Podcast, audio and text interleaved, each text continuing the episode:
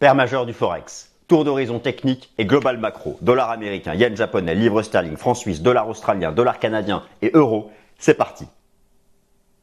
Alors chers amis, je suis ravi de vous retrouver pour la nouvelle édition du Fast Forex. Nous sommes le mercredi 27 septembre 2023. C'est naturellement la fin de l'été, la fin du troisième trimestre boursier. Quel troisième trimestre boursier étonnant sur le marché d'échange flottant de son petit nom, le Forex. Le dollar américain a été la devise leader sur le marché d'échange cet été, envers et contre toutes les attentes du fait que, au début de l'été, moi j'ai repris les anticipations de politique monétaire. Les analystes étaient fous. Ils envisageaient un pivot de la Fed à la rentrée. Mais rappelez-vous, rappelez-vous d'ailleurs, je vous l'expliquais régulièrement, que la Fed nous le disait. Les yeux dans les yeux dans le blanc des yeux. Arrêtez de rêver. Et la Fed a tenu la barre, a tenu son cap. Et logiquement, eu égard au fait, à la différence de toutes les banques centrales majeures, on va parler de toutes les monnaies. Je vais vous dire ce qui se passe sur le franc suisse, mais le franc suisse, vous vous en souvenez? J'avais fait une émission spéciale en août en expliquant qu'il était possible que la BNS crie victoire et adopte le statu quo. C'est ce qu'elle a fait. Le franc a fait son point haut. Le rebond de l'euro CHF, de l'USD CHF, du GBP CHF, du 4 CHF. Bon. Le yen, le dollar australien, le dollar canadien, l'euro, toutes les banques centrales, hormis la Fed, ont laissé entendre, laissé supputer, supposer entendre qu'elles auraient peut-être atteint leur taux terminal. Mais en fait, qu'est-ce qui se passe? L'Allemagne est en récession économique. La zone euro est en pré-récession technique. Le Royaume-Uni est en pré-récession technique. Le Canada est en pré-récession technique. L'économie américaine, elle, continue de croître à, on dit, un rythme modéré. C'est vrai que les récentes statistiques américaines n'ont toujours pas, ne le souhaitons pas, mais on se dit que ça va arriver quand même, de dégradation du marché du travail, même si les, des prêts agrégats de l'emploi le suggèrent. Mais bon, ça je le traite dans le Top Gun. Au final, au final, la Fed est plus ou moins la seule des banques centrales majeures à, alors déjà, ne pas. La Banque nationale, elle, elle crie victoire. Alors, la semaine dernière, la Banque nationale, rappelez-vous, la Banque nationale suisse, bien sûr, pour euh, euh, les francophones hors de Suisse, la Banque nationale suisse, tout le monde attendait qu'elle relève son taux à 2%. Elle a mis le statu quo et elle nous dit qu'en l'état, bah, c'est fini. Elle nous dit que sa politique monétaire a été bien transmise à l'économie, qu'elle a réussi à brider l'inflation. Bon, la Fed, c'est pas tout à fait le cas. La Fed, non seulement, elle nous dit que potentiellement, sa cible d'inflation, je vous rappelle, ramener l'inflation sous-jacente sous 2%, ne sera pas atteint avant 2025, voire 2026. Bon, ça, ça change tout le temps. Hein. Vous savez, dans un mois, ce sera peut-être différent. Hein. Mais là, je vous dis l'état actuel. Et ce qui explique que le dollar a fait trois mois de rebond. Alors d'ailleurs, le dollar a rejoint des seuils techniques de short squeeze. Va-t-il échouer? Va-t-il reverser au contact de cette frontière technique dont nous avons mille fois parlé, les 106 points du DXY, ou pas? Cette semaine qui voit la mise à jour encore de l'inflation aux États-Unis selon l'indice des prix PCE qui est le plus suivi par la Fed. Écoutez, on va faire plein de choses. On va faire, là, on ne fait pas que le dollar. J'ai voulu traiter, voilà, tout est là. Tout est là. Je vous ai fait une synthèse. D'ailleurs, on va commencer par la synthèse. Je vais vous faire une synthèse monétaire et globale macro. Donc pour le dollar, bien sûr, pour le Japon et son yen, pour le Royaume-Uni et sa livre sterling, pour cette bonne vieille Suisse et son CHF, pour... Puis on va, on va voyager un peu. C'est quoi 15-18 heures de vol, on va aller en Australie et, et on va parler de l'AUD, le dollar australien, attention, très corrélé positivement au yuan renminbi. Le, le dollar canadien, attention au prix du pétrole. Je vais vous rappeler toutes ces corrélations, mais je vous fais aussi un topo sur les toutes dernières décisions de toutes ces banques centrales. Mais en fait, on se fait un tour d'horizon des banques centrales, puisque souvent j'ai publié, ce que je lis tous les commentaires que vous me laissez, d'ailleurs je vous en remercie. Euh, et je vous remercie aussi surtout pour les likes. Vous savez, les likes, les youtubeurs ils demandent souvent des likes. Alors est-ce que je suis un youtubeur ou pas? Je, ne sais pas, c'est un autre sujet. Mais les youtubeurs demandent souvent des likes. Mais vous savez qu'en fait, c'est vraiment, pour nous, créateurs de, de, de contenu analytique, c'est vraiment la clé. Pour pouvoir euh, faire en sorte que, que ce contenu euh, se développe, se propage et soit, soit apprécié. Euh, c'est très important. Donc, et puis bien sûr l'euro. Ah, satané euro. 1,12, 1,06, boum, d'une traite. 1,0515, c'est le bord du gouffre technique. Qu'est-ce qui se passe? Qu'est-ce qui se passe? La garde, elle a dit que 4,50 était potentiel. Vous savez, la Banque Centrale Européenne, c'est la fédération des banques centrales nationales. Lorsqu'on écoute, même encore récemment, le gouverneur de la Banque de France, ils disent tous 4,50 c'est le taux terminal. Quasiment, presque, pas exactement comme ça. La Fed, elle n'a pas dit que 5,50 était son taux terminal. Peut-être, mais dans ces cas-là, si c'est 5,50, ça va le rester pendant un an. Mais il y a encore, allez, 4 chances sur 10 que ce soit 5,75. Après, il suffit de comparer la croissance économique au sein de la zone euro à celle des États-Unis pour comprendre la raison de tout ça. Mais ça peut aller très vite. Vous savez, beaucoup me demandent qu'est-ce qui peut inverser la vapeur sur le dollar. bien sûr, euh, peu importe, chacun son positionnement. Mais qu'est-ce qui, quelle est la seule chose qui pourrait faire que le dollar arrête de remonter? Peu importe, là on n'est pas de savoir, on n'est pas en train de dire qui, qui veut quoi.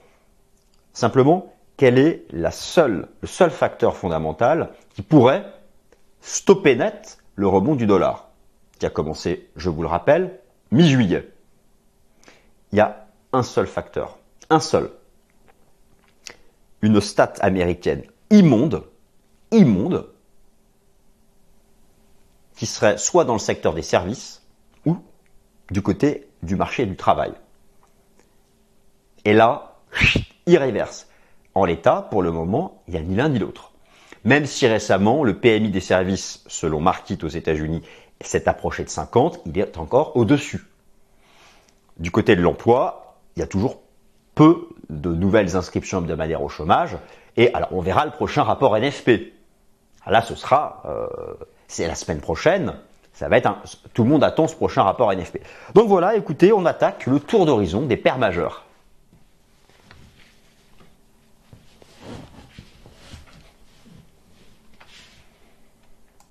Alors chers amis, c'est parti. Tour d'horizon euh, technique et monétaire des paires majeures du Forex. Alors j'ai comme d'habitude pris le temps de tout mettre à l'écrit euh, et puis j'ai même organisé ça dans un tableau. On va commencer par la synthèse qu'on va prendre le temps de lire ensemble.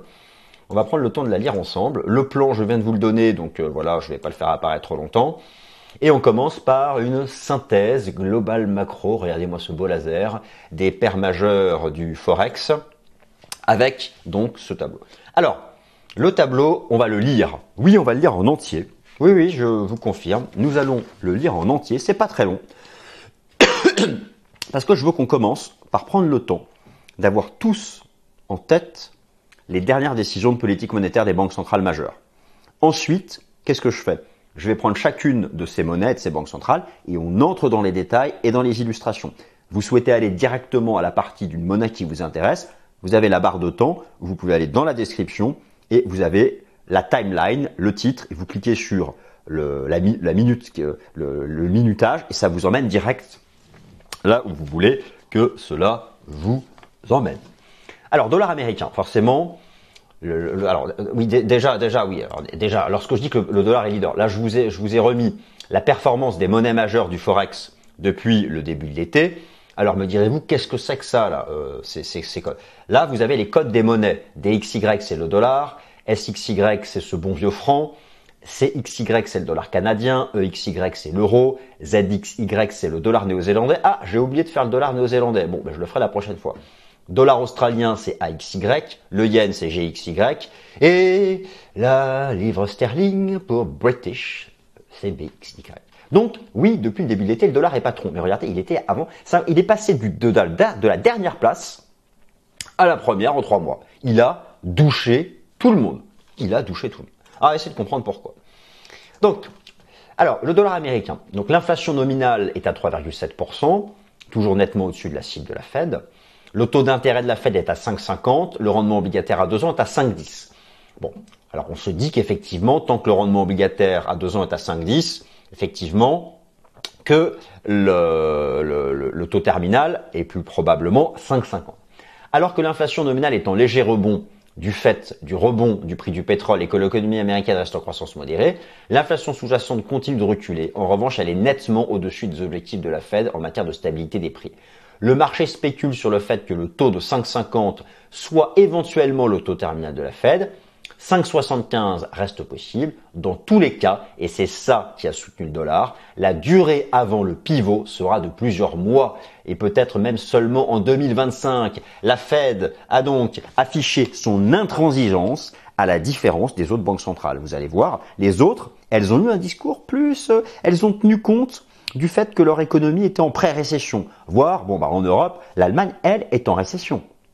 Vous prenez les deux derniers trimestres de croissance du PIB allemand par trimestre, mais en rythme annuel, c'est négatif.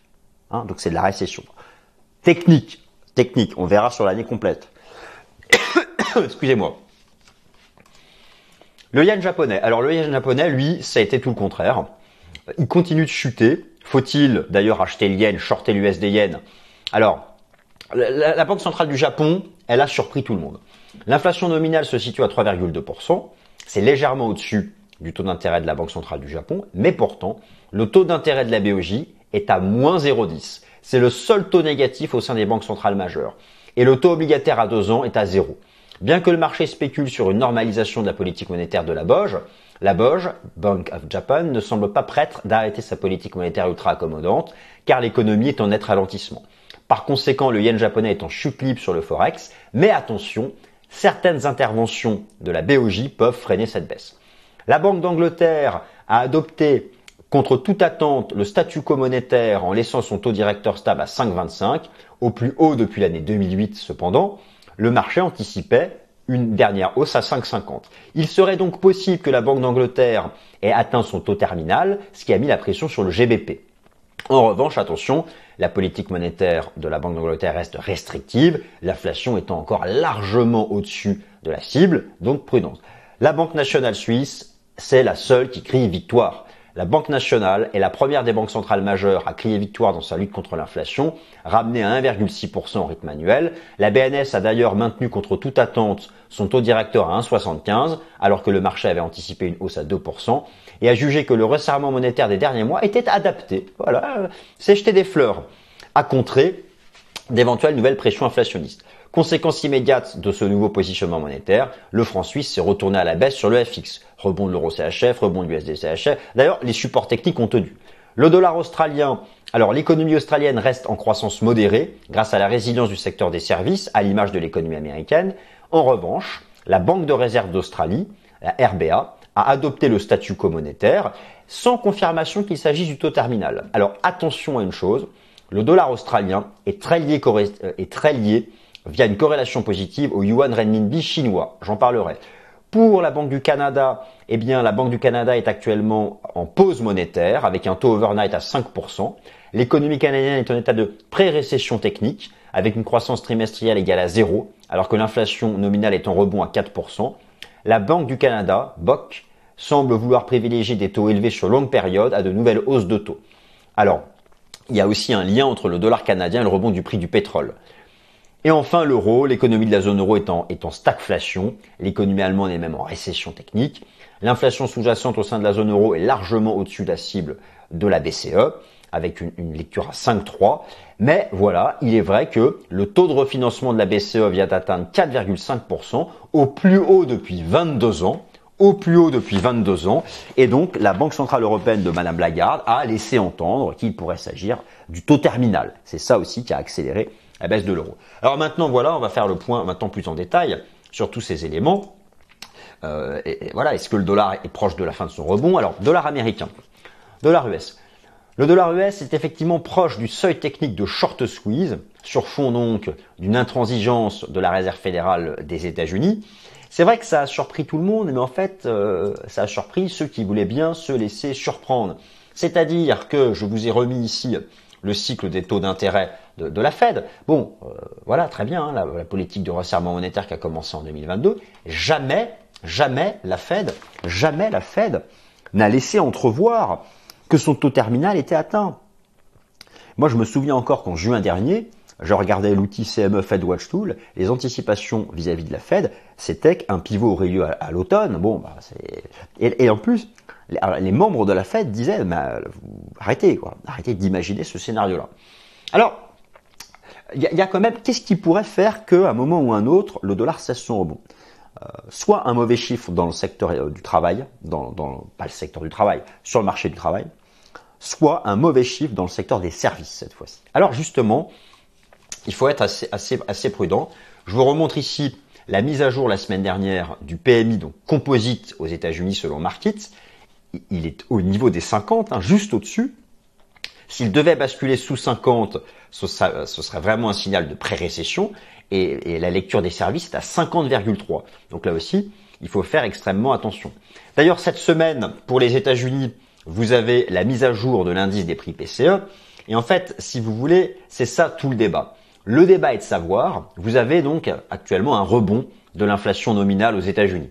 Alors ce vendredi, vous allez avoir la mise à jour du PCE, actuellement à 3,3, il devrait remonter à 3,50. Je suis ici sur l'algorithme de la Réserve fédérale de Cleveland, mais regardez l'inflation sous-jacente. Elle, qui est à 4,2, devrait baisser à 3,95 puis 3,80. Certes, encore largement au-dessus de la cible de la Fed. Car il est vrai que pour le moment, le rebond de l'inflation nominale est uniquement lié au rebond du prix du pétrole, qui maintenant a une contribution largement positive. Alors que l'inflation alimentaire est, proche de basculer en territoire négatif, que l'inflation immobilière a repris sa tendance baissière, et que vous avez de nombreuses composantes de l'inflation qui sont maintenant s'enfoncent en territoire négatif. Donc en fait c'est ça. En fait c'est ça. Si vous voulez, tout ce rebond du dollar américain, basé sur le rebond de l'inflation nominale, basé sur le rebond du prix du pétrole, basé sur le rebond des taux du marché, eux-mêmes basés sur les nouvelles anticipations de politique monétaire de la Fed, ça repose sur du vent. Du vent. Enfin non. Le rebond du prix du pétrole n'est pas du vent. Hein, il suffit d'aller faire le plein d'essence pour s'en rendre compte. Le rebond du prix du pétrole est, est artificiel. C'est ça que je voulais dire uniquement, mais ça j'ai traité le sujet dans un autre Fast and Forex, parce que l'Arabie Saoudite et sa copine, la Russie, ont fermé le robinet. Sauf que ces deux pays ont tout donné. Je, vois mal l'Arabie Saoudite aller jusqu'à 5 ou 6 millions de barils le jour. Donc, ceci aura une fin. À un moment ou à un autre, ça aura une fin. Alors que les perspectives de consommation en Occident sont decreasing, voilà, c'est ça. Alors, après, voilà, la question se pose, y a-t-il un risque de voir l'inflation nominale venir relancer l'inflation sous-jacente, celle, qui exclut les éléments les volatiles? Pour l'instant, ça ne semble pas être le cas, mais il ne faudrait pas que le pétrole dépasse le, seuil des 93,50. Ça, j'ai déjà eu l'occasion de vous en parler à plusieurs reprises. Il est très important que le pétrole échoue sous ce seuil. Pour le moment, alors, ce qu'on constate, c'est que le seuil technique que, nous avons identifié ensemble était le bon, les 93,50, qui sont vraiment un cluster technique. Tant qu'on, voilà, pour l'instant, on est en dessous. Donc, euh, il faut absolument éviter ce scénario-là. Car un scénario de ce type-là, sur le pétrole, serait vraiment archi bullish pour le dollar américain. À un moment où le dollar américain est revenu au contact de ce que moi j'appelle un seuil technique de short squeeze, c'est vrai que ça fait peur. Ça fait peur. Ici, vous aviez le point de départ de la hausse du dollar à l'été 2021, un super golden cross. Là, il y a eu un death cross. Là, on se refait un golden cross. On arrive au contact de ce seuil de short squeeze euh, sur le dollar US du fait de la baisse de toutes les monnaies par, rapport à lui hein, depuis trois mois, du fait de toutes ces décisions de politique monétaire de banque centrale qui sont venus se faire à, l'opposé de celle de la Fed. Et donc voilà, c'est vraiment tout l'enjeu, tout l'enjeu de cette semaine sur le forex. Le dollar va-t-il être capable de franchir cette zone ou pas? Il y a alors il y a au moins la place pour faire un retracement. Moi, je ne serais pas surpris déjà le, fait que le je ne serais pas regardez l'euro dollar, l'euro dollar. attention, je ne sais pas si on est vraiment dans cette structure de vague 2 avant une 3. Ça c'est une hypothèse, d'accord? Ce que je veux dire par là, c'est qu'on arrive au contact d'un énorme support. Euh, voilà. Mais c'est vrai que bon, euh, d'un point de vue des indicateurs de momentum, euh, c'est un support qui peut sembler menacé. J'en parlerai tout à l'heure pour le, cours de l'euro-dollar. Voilà. Regardez comme en hebdo, le dollar US semble entrer dans le nuage assez facilement. Bon, c'est, on est vraiment, c'est voilà, c'est la fameuse zone des 106 points. Hein. Ça se joue vraiment, ça se joue vraiment maintenant. Donc, pour le dollar cette semaine, les chiffres de l'inflation euh, qui vont être publiés euh, ce vendredi seront, seront majeurs et, et, bien sûr tous les indicateurs d'activité de l'économie américaine. Alors, on va, on va continuer le, le tour d'horizon. Le dollar US, alors, est en train de reprendre sa première place sur le marché d'échange. Ce que je voulais aussi vous rappeler ici, c'est que si le dollar US est remonté si haut, c'est en grande partie parce que toutes les monnaies face à lui ont chuté du fait des décisions politiques monétaires que je vous ai décrites en introduction. Et il y a aussi quelque chose de très important à prendre en compte, ce sont les spreads de taux d'intérêt. Vous savez, la, tendance d'une monnaie sur le marché d'échange, c'est euh, avant tout la tendance de l'écart relatif entre les taux d'intérêt d'un pays par rapport à un autre, euh, chacun ayant sa propre monnaie. Bon, le dollar US restera haussier tant que vous aurez des spreads d'auto en hausse. Les spreads d'auto, je les ai représentés ici en faisant la soustraction entre le taux obligataire américain à deux ans, moins celui du Japon, moins celui de la Suisse, moins celui de l'Allemagne, moins celui de l'Australie, moins celui du dollar canadien, etc. L'Allemagne pour la zone euro. Eh bien, euh, pour le moment, pour le moment, au stade actuel, tous ces spreads sont haussiers. Mais notez que face au Japon, on arrive sous résistance. Voilà, c'est donc c'est vraiment ça qu'il faut regarder. Et, ça, ça montre effectivement que le, le, marché joue, euh, joue ce différentiel en faveur de, de la Fed. Donc, alors, euh, vous avez bien compris que la suite de la tendance du dollar, pour moi, eu égard au fait que tout le monde a compris le positionnement de la Fed, alors qu'il lui peut changer, soit si on a un, un mauvais chiffre dans le secteur des services, soit un mauvais chiffre du côté du marché du travail américain, mais imaginons que ce ne soit pas le cas. Dans ces cas-là, le dollar aura son inertie. Qu'est-ce qui pourrait stopper son inertie haussière? Dans ces cas-là, eu égard au poids relatif que je vous ai montré des autres monnaies dans le calcul de l'indice de devise XY, il faudrait des datas qui concernent les autres monnaies, et notamment l'USD Yen, hein, qui euh, c'est 15% du DXY, l'euro dollar c'est 50. Donc, à tout moment, la Banque centrale du Japon, elle a, déjà elle a surpris tout le monde. La Banque centrale du Japon, elle a maintenu son taux négatif, donc forcément, voilà, mais en même temps, parce qu'elle veut pas contraindre l'économie, et parce que l'inflation s'est jamais vraiment envolée comme en Occident, mais en même temps, la Banque du Japon, elle, mesure le risque en termes de sortie de capitaux que peut représenter la chute de sa devise. Et donc, elle est susceptible d'intervenir. D'ailleurs, récemment, la Banque du Japon et la Banque centrale de Chine sont interrompues pour freiner la chute de leur monnaie, c'est-à-dire freiner la hausse de l'USD Yen pour la Banque du Japon et la hausse de l'USD CNY pour la Banque populaire de Chine. Donc, faut être prudent par rapport à ça. Prudent par rapport à ça. Euh, le, yen japonais, pour le moment, reste donc en chute libre. Il est vrai que la priorité de la Banque centrale du Japon, c'est de contrôler la courbe des taux. Mais la stabilité du yen peut être aussi un objectif. Alors, pourquoi le yen est en chute libre? Regardez ce que je vous ai remis ici. Je vous ai remis euh, un comparatif des taux des banques centrales majeures. Ben, la seule, regardez, vous avez le, taux de la Fed, de la Banque d'Angleterre, de la Banque du Canada, de la BCE, de la Banque d'Australie, de, la Banque centrale de Chine, de la Banque nationale suisse et la, la Banque centrale du Japon. Voilà, c'est la seule qui est négative. Alors, attention aussi à quelque chose. Sur le taux USD yen, il est très important de surveiller le niveau qui est actuellement en train d'être atteint, car ici, je vous rappelle qu'en octobre 2022, c'est la Banque du Japon qui est intervenue. Attention, regardez ici ce second graphique. Vous avez en orange le JPY index, hein, donc le JXY, il est revenu sur le précédent seuil d'intervention de la BOJ. Alors oui, c'est vrai que la semaine dernière, la Banque centrale du Japon nous a dit que c'était pas sa priorité le change. Et si le yen devait passer là-dessous, attention aux dégâts.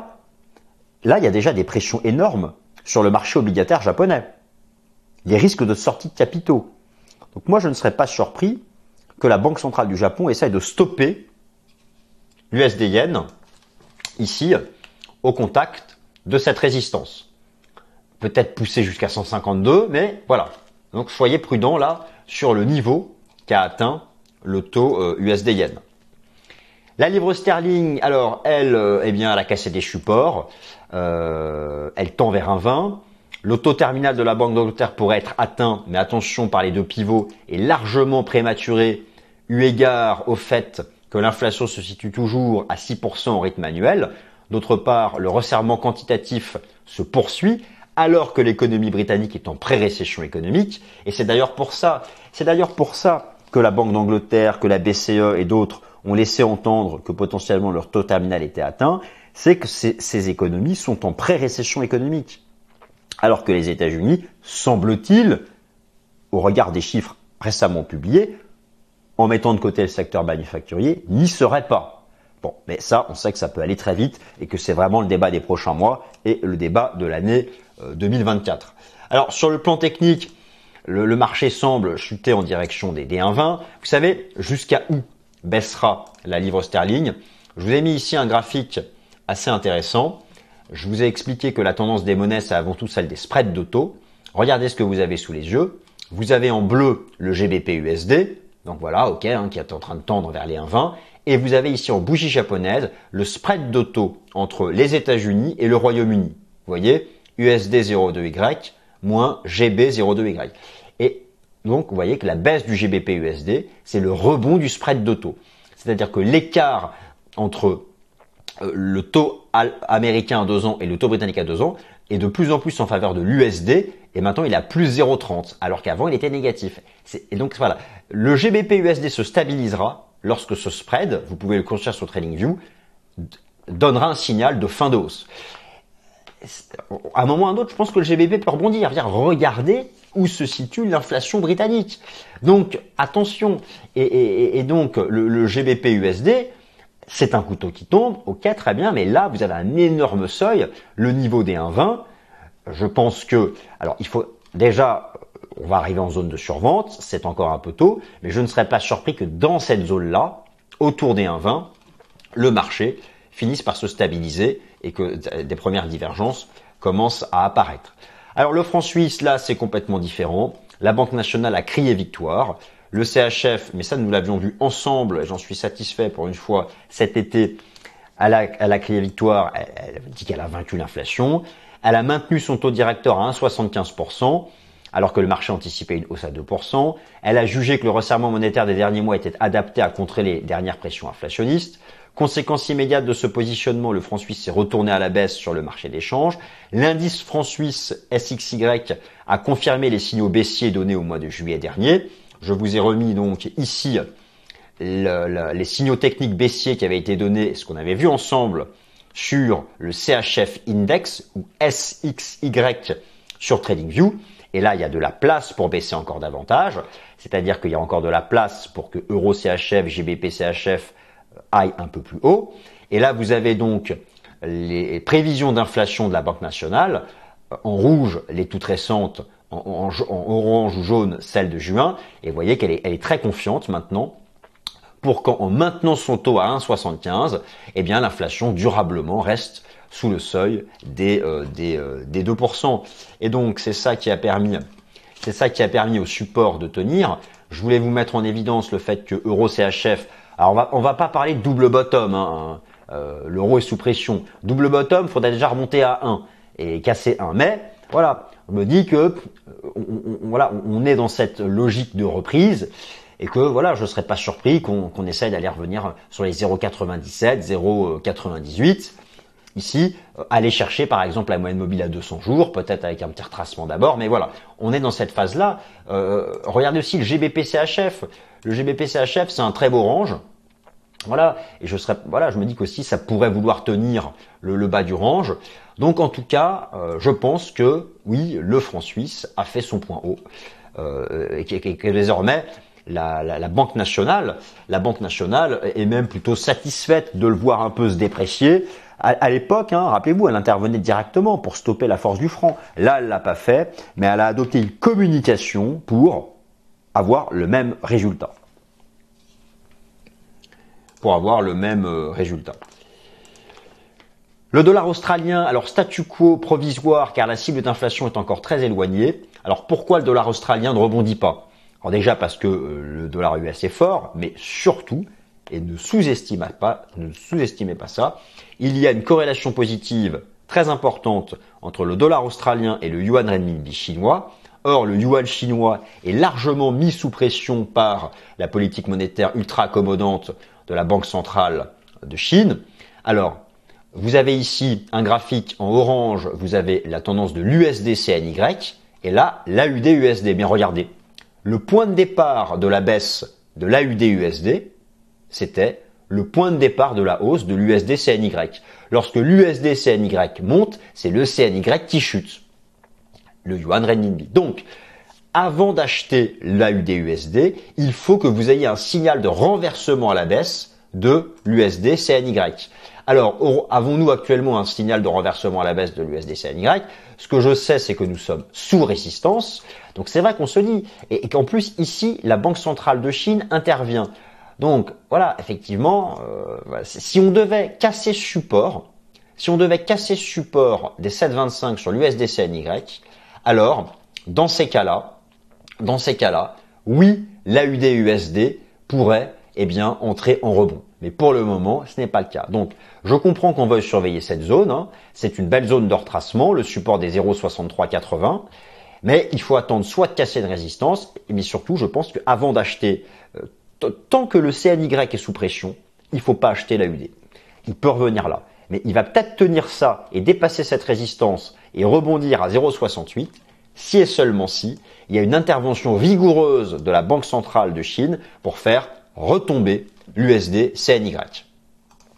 Ça, c'est vraiment. Et, puisque je suis sur ce sujet des corrélations, en ce qui concerne le dollar canadien, eh bien, la corrélation, alors bien sûr, oui, il y, a peu de différence entre la politique monétaire de la Banque centrale du Canada et celle de la Fed. Par contre, il y a une connexion importante entre le dollar canadien et le prix du pétrole. Et effectivement, euh, alors, a priori, la Banque du Canada a atteint son taux terminal avec un taux overnight à 5, ok, qui est maintenant stable. Très bien. Maintenant, si je retourne sur la tendance du dollar canadien sur le marché d'échange, c'est un canal. Alors déjà, en hebdo, on a cette ligne de tendance, on est complètement neutre, on est dans le nuage, ok, très bien. Maintenant, on a cette espèce de canal à faible pente. Là, c'est vrai qu'on a tenu. Alors récemment, le dollar canadien, l'USD a baissé. Si l'USD CAD a baissé, c'est parce que le CAD a été soutenu par le prix du pétrole. Mais voilà, si le prix du pétrole devait échouer sous 93,50, ça pourrait mettre la pression sur le CAD et relancer l'USD CAD. Donc là, on est complètement neutre en données euh, hebdomadaires. On est dans un canal à faible pente, on est en plein milieu. Qu'est-ce qui va trancher entre aller rechercher au haut du canal, végéter ici ou retourner dans le bas, dans le bas du canal? Numéro 1, la tendance du DXY. Clairement, la tendance du DXY, ce sera soutenu surtout décidé par l'euro-dollar, le GBP USD et l'USD yen. Et puis aussi le prix du pétrole. C'est-à-dire que si vraiment le pétrole là devait retracer et, ne pas dépasser. Par contre, si le pétrole dépasse, si le pétrole dépasse 93 et va à 100 dollars, ce, ce truc va baisser. Si le pétrole va à 100 dollars, le CAD va être soutenu et l'USD CAD va baisser et venir dans le bas de son canal. Donc c'est ça, tenez compte de tout ça pour l'USD CAD. Le lien du CAD avec le pétrole et le lien de USD CAD avec la tendance du DXY. Le DXY étant lui-même drivé par actuellement euro-dollar, GBP USD, USD. Est-ce que vous me suivez? C'est pour ça que je crée des tableaux pour tout vous faire la synthèse de tout. Sinon, on euh, on comprend plus rien. bon. Voilà. Et donc l'euro, alors l'euro, l'euro, a priori, si l'on en croit les banquiers centraux, le taux terminal de la BCE serait atteint à 4,50 sur fond de pré-récession économique. Encore récemment, le gouverneur de la Banque de France a laissé entendre que le taux terminal pourrait être atteint. Euh, c'est vrai que l'euro-dollar a subi beaucoup de pression. Il est proche du gouffre technique à 1,0516. Les asset managers sont de plus en plus vendeurs. Je vous avais montré sur le rapport Covid Pot of Traders cette structure en épaule tête épaule. Ici, je vous remonte l'état, la croissance trimestrielle de l'Allemagne en rythme annuel avec ses deux trimestres consécutifs ici de croissance, de croissance euh, négative. Et donc, et donc le cours de, l'euro-dollar, là qui est vraiment, alors ça c'est une hypothèse, euh, mais le cours de l'euro-dollar qui revient sur, voilà, c'est ce seuil-là. Hein. c'est c'est le voilà les les les, les 1,0515, ce seuil-là, ce seuil-là, c'est le bord du gouffre technique. C'est le bord du gouffre technique. Euh, moi, je ne serais pas surpris quand même qu'on ait dans un premier temps des rachats de short sur ce seuil. Le marché est assez contrarien. Là, tout le monde est en train de jouer la poussée du dollar US. Comme le GBP USD, voilà, comme le, GBP USD, pas encore tout de suite. Lui, on voit qu'il y a encore de la marge, un peu. Mais voilà, je ne serais pas surpris que sur le cours de l'euro-dollar, dans un premier temps, on arrive à rebondir sur un 0,515 et ensuite, la suite dépendra des, euh, euh, des, fondamentaux. Voilà, chers amis, écoutez, ainsi s'achève ce tour d'horizon des banques centrales. Alors, forcément, j'ai tout traité, donc c'est à chaque fois de, de manière succincte, mais j'espère quand même que je vous ai redonné quelques bases d'évolution récente du positionnement des banques centrales. Et bien, bien sûr, j'espère que vous avez pris plaisir à écouter cette vidéo. Et quant à moi, je vous remercie de m'avoir écouté. Salut, merci.